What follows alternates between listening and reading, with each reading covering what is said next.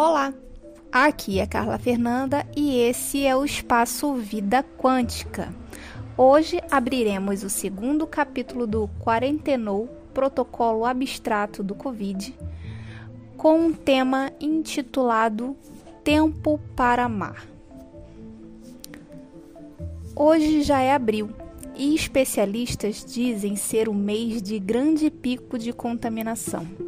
Moro no Rio de Janeiro e estamos em isolamento social desde março. Apenas serviços essenciais estão funcionando e o governo liberará ainda este mês um auxílio aos brasileiros de 600 reais e ainda assim tem gente que diga ser apenas uma gripezinha. Foi só aí que me dei conta da dimensão da realidade e aí eu decidi registrar, segundo a minha percepção, os eventos que com muita instabilidade ando observando. Cada dia de isolamento até aqui foi de muitas sensações e fases. Lembro muito bem que assim que voltamos do carnaval, meu filho teve apenas uma semana de aula e já foi suspenso por conta do primeiro caso no Brasil, localizado em São Paulo. Um senhor que veio da Itália, que até então era o segundo país em estado de calamidade por conta do vírus.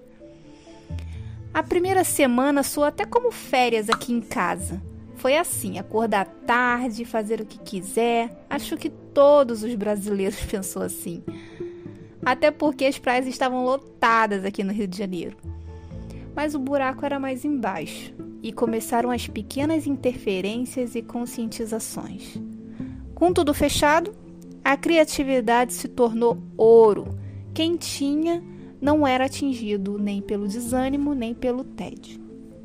Aqui, usufruímos ricamente da criação de ter o que fazer. Teve de até banhos de piscina improvisado na caixa d'água, até passeios no terreno imaginando visita a um sítio.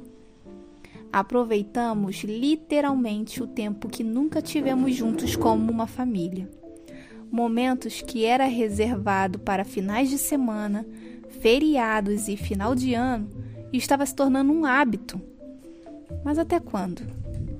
Acho que não nos habituamos como seres humanos é, nos relacionar tão intimamente e diretamente com quem dizemos amar. O mundo nos criou para amar de longe. Sempre estamos muito ocupados. E é por isso que amamos. Agora que a convivência apareceu, não sabemos conviver com isso, com o tempo.